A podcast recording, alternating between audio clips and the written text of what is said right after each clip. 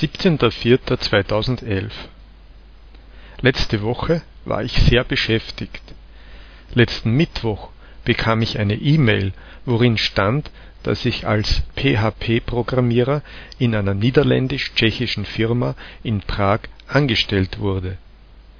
Nachdem ich die E-Mail gelesen hatte, begann ich eine Wohnung zu suchen.